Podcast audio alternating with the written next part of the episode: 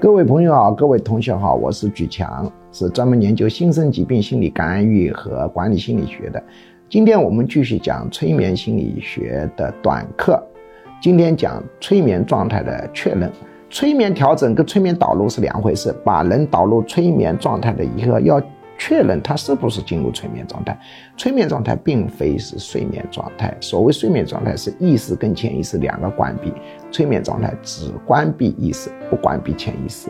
那你怎么确认呢？确认的办法主要常用的有两种，一种呢是你跟他说：“哎，你试试把眼皮睁开，睁不开了，你使劲的睁，睁不开了，你试一试。”如果他眼皮使劲在挣扎，就睁不开，表明了催眠状态确定了。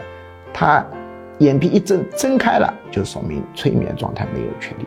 第二个呢是叫他把这个手指着天空啊，指着这个天空，然后你说我点你的一个曲池穴啊，一二三，你就把手伸直。